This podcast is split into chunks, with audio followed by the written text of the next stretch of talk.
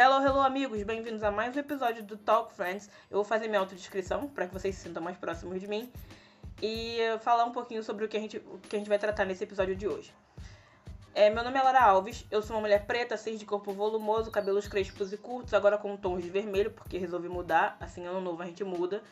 Enfim, olhos escuros, hoje eu tô com um short preto é, e uma blusa bege soltinha enfim, é, acho que é, é, isso. E sem maquiagem, como sempre. Os passarinhos estão aparecendo hoje porque eles estão mais, mais, mais sociáveis hoje, então eles vão aparecer bastante. E a rua está um pouco movimentada. Talvez vocês escutem algumas coisas e vai, vocês, vocês reconsiderem né, o, o, o barulho externo. A gente vai falar um pouquinho sobre é, a política nacional de humanização, mais especificamente sobre a garantia de acesso a cuidado integral à saúde nesse episódio. Então vamos para a vinheta.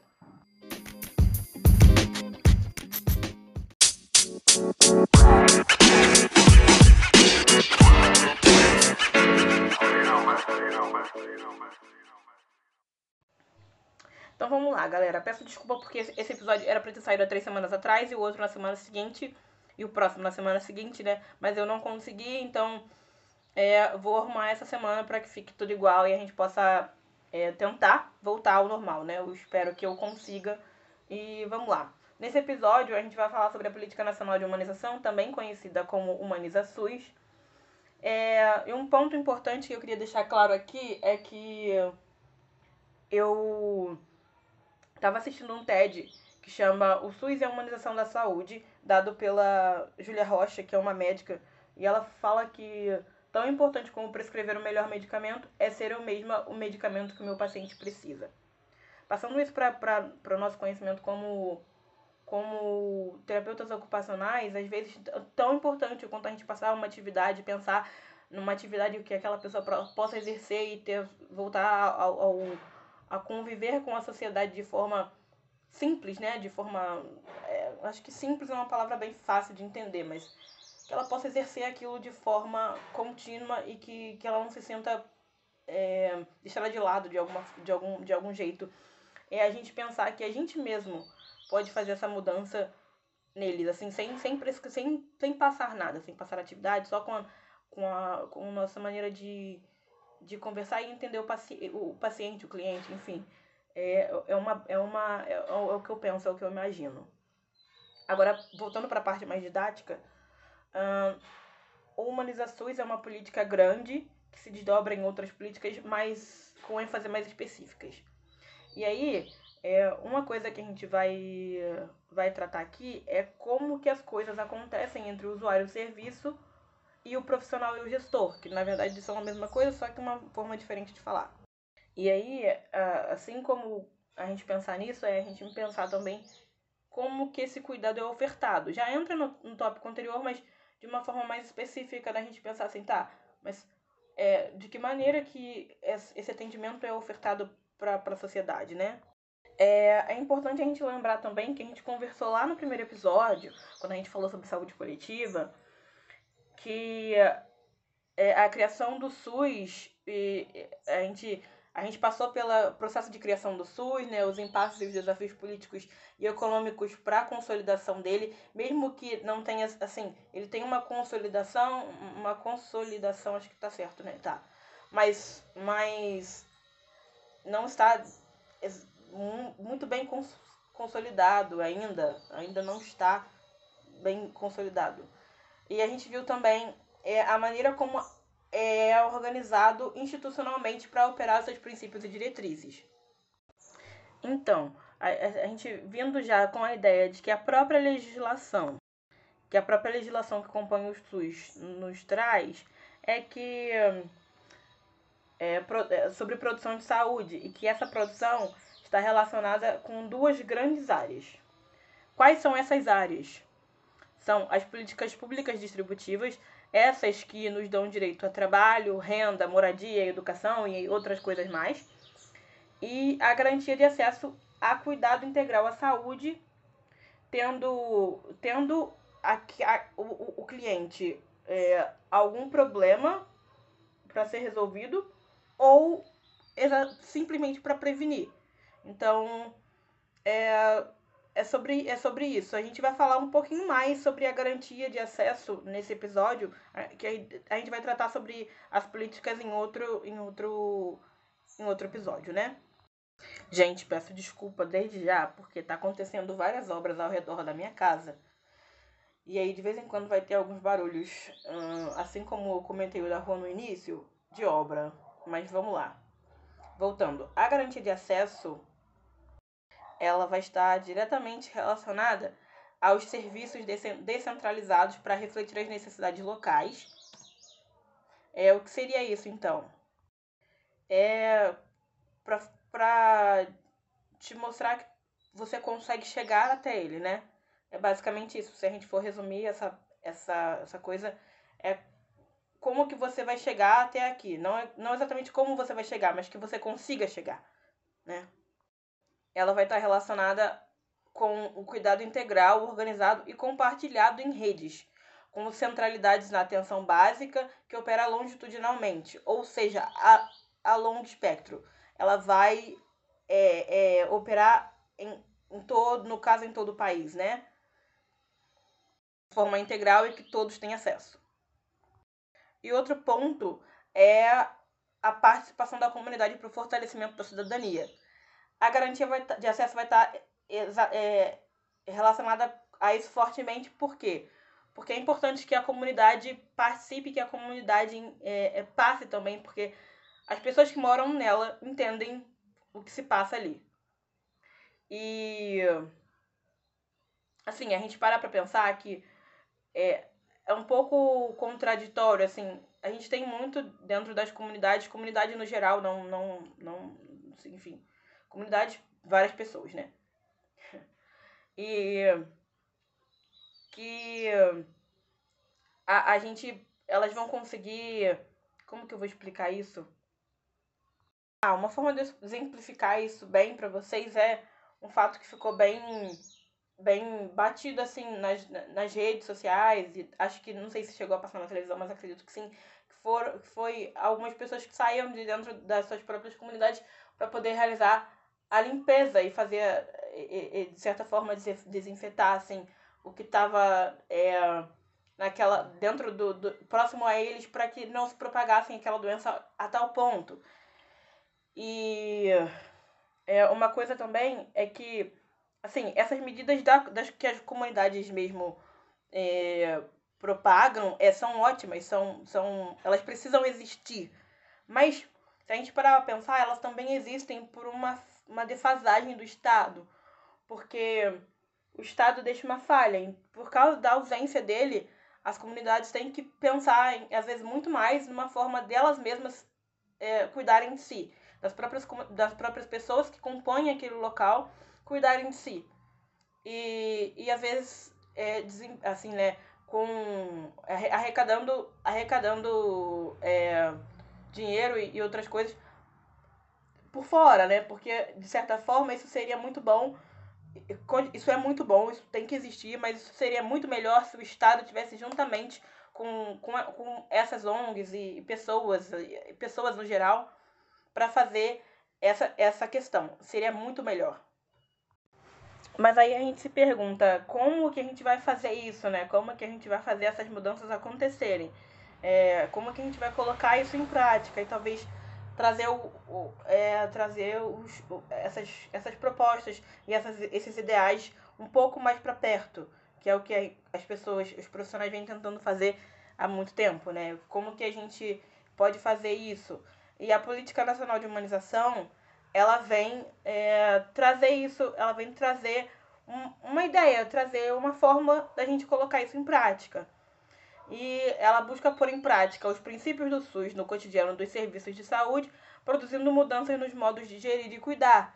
E aí, nessa, nessa questão, a gente.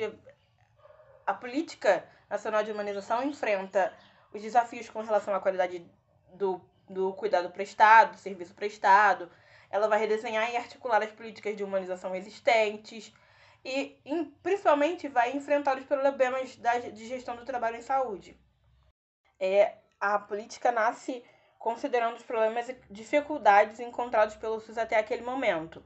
E aí ela vai ela, até o serviço e tenta entender como que aquilo está acontecendo, como como está se dando aquilo. É, outra coisa é que na sua elaboração, processos de trabalho existentes nos serviços foram incorporados e discutidos. E como isso? Corto aqui e aí eu vou começar de novo. É, a política nasce considerando os problemas e dificuldades encontrados pelos seus até aquele momento. E aí ela vai até lá para ver como que esse cuidado está sendo prestado, né? Tá saber essa relação do cuidado com quem está recebendo, de quem está prestando com quem está recebendo.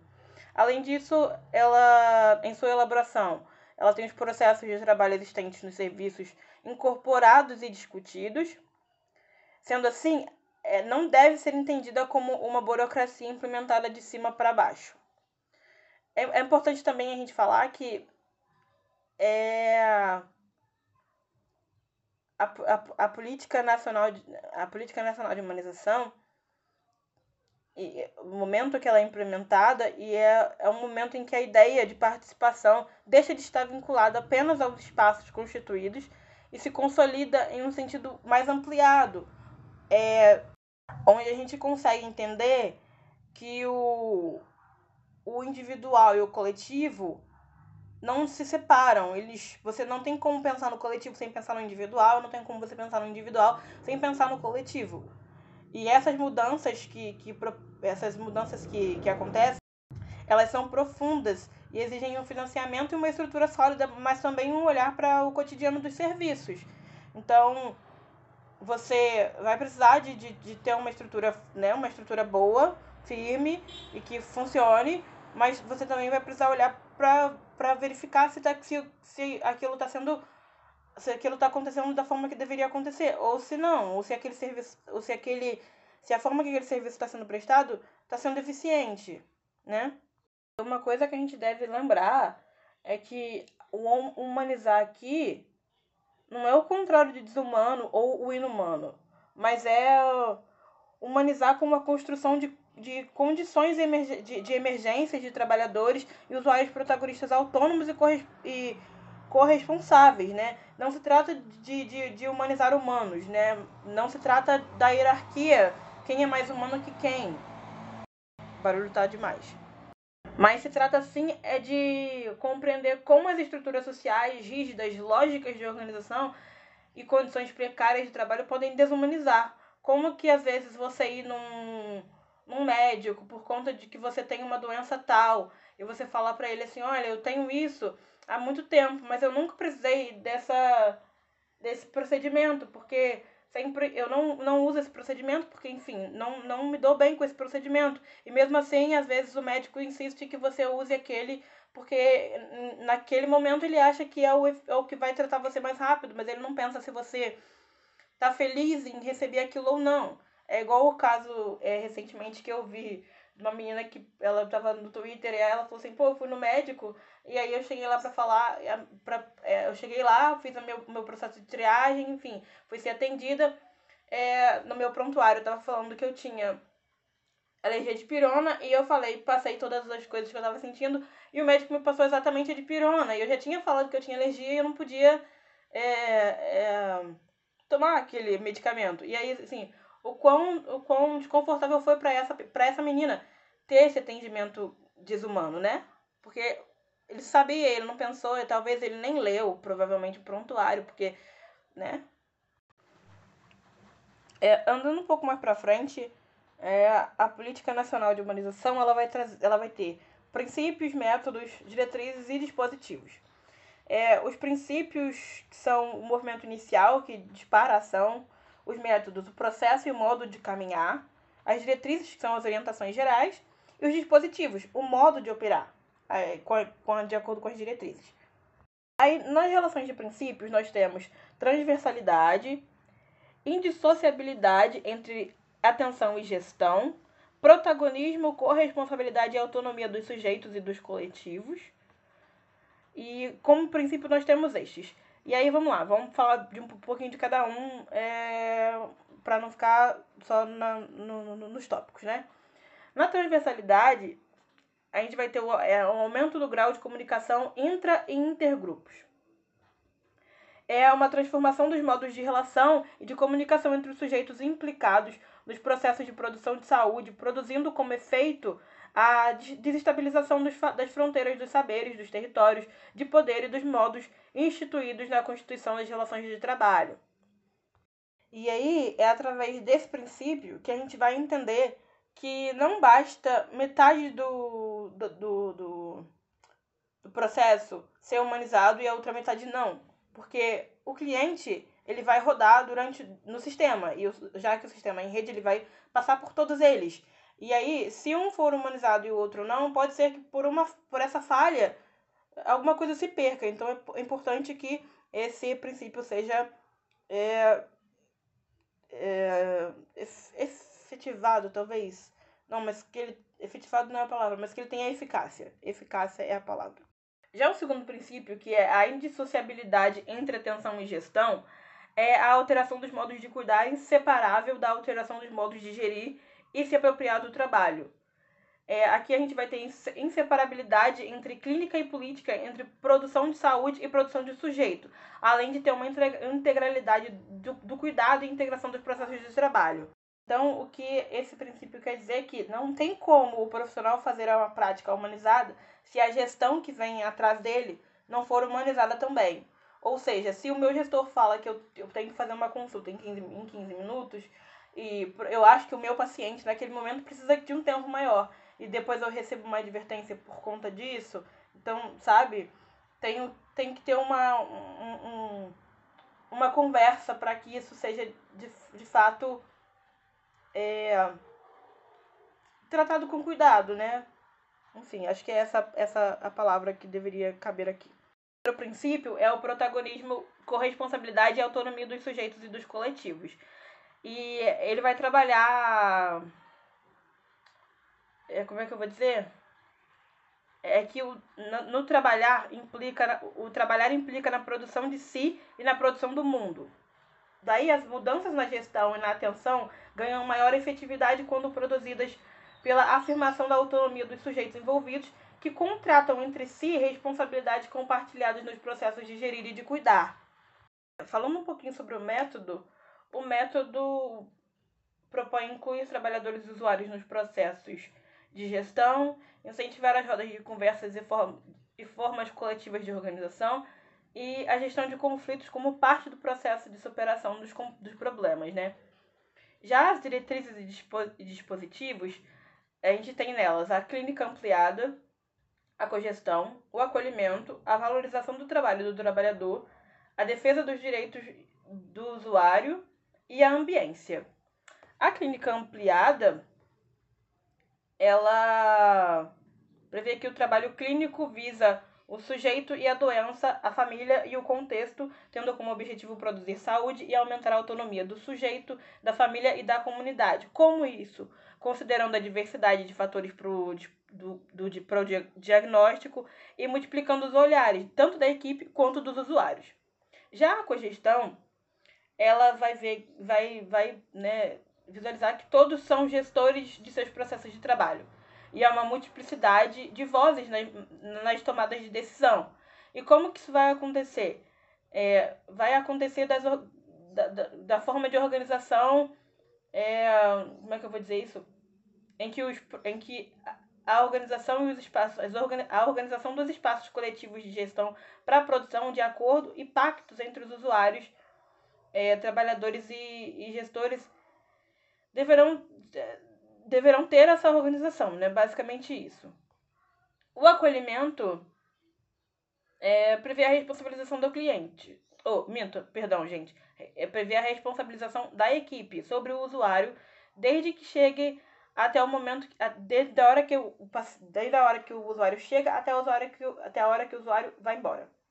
Ela envolve é, a escuta qualificada e ativa que desdobra a demanda em ações. E como que isso se dá? Através da resolu resolutividade, o que não é apenas ofertar um serviço, através da responsabilização, que é a participação do usuário no cuidado, e o encaminhamento quando necessário para um, uma coisa mais específica. Agora, a valoriza... aí a gente vai ter também a valorização do trabalho e do trabalhador, que é o trabalhador é capaz de analisar, definir e qualificar o seu processo de trabalho. É, e como que ele vai fazer isso? Através do incentivo é, a organizações coletivas de trabalhadores, através de uma educação permanente e uma análise de fatores de sofrimento e adoecimento. Já a defesa dos direitos do usuário assegura que os direitos sejam cumpridos em todos os momentos do cuidado em saúde, como o acesso ao serviço, o acesso à informação sobre seus direitos e a possibilidade de escolha. Por último, e mais ou menos importante, vem a ambiência, é, é, que prevê espaços saudáveis, acolhedores e confortáveis, como é, discussão compartilhada dos processos arquitetônicos, o uso do espaço conforme as necessidades de usuários e trabalhadores, um espaço que reflita a identidade dos trabalhadores e usuários e as relações interpessoais entre eles. Para finalizar, eu queria falar um pouquinho sobre a terapia ocupacional em si, né, aqui dentro, é, no, a terapia ocupacional no, no contexto hospitalar, é, e ela vai, ela está é um, prevista no programa é, de humanização da, de assistência hospitalar do, do, de 2001 e na política de humanização de 2003. É, aí eu queria deixar essa frase para vocês refletirem depois, que é uma que está compondo o nosso material, que diz assim: humanização hospitalar possibilita a ampliação do bem-estar tanto do paciente como dos profissionais, contribuindo para a minimização do tempo de internação e absenteísmo. Em complemento, os autores relatam que o monitoramento e promoção do bem-estar e da qualidade de vida são imprescindíveis para a qualidade dos procedimentos terapêuticos. Fecha aspas. É, essa é uma frase de, de, de Carlos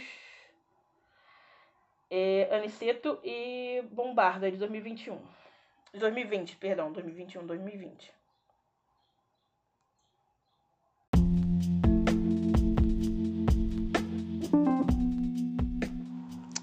Então, gente, esse foi o nosso episódio. Eu espero que vocês tenham gostado, que vocês tenham aprendido alguma coisa, que eu tenha sido claro o suficiente para que vocês consigam alcançar o que foi passado. Então, até a próxima aí. Fui!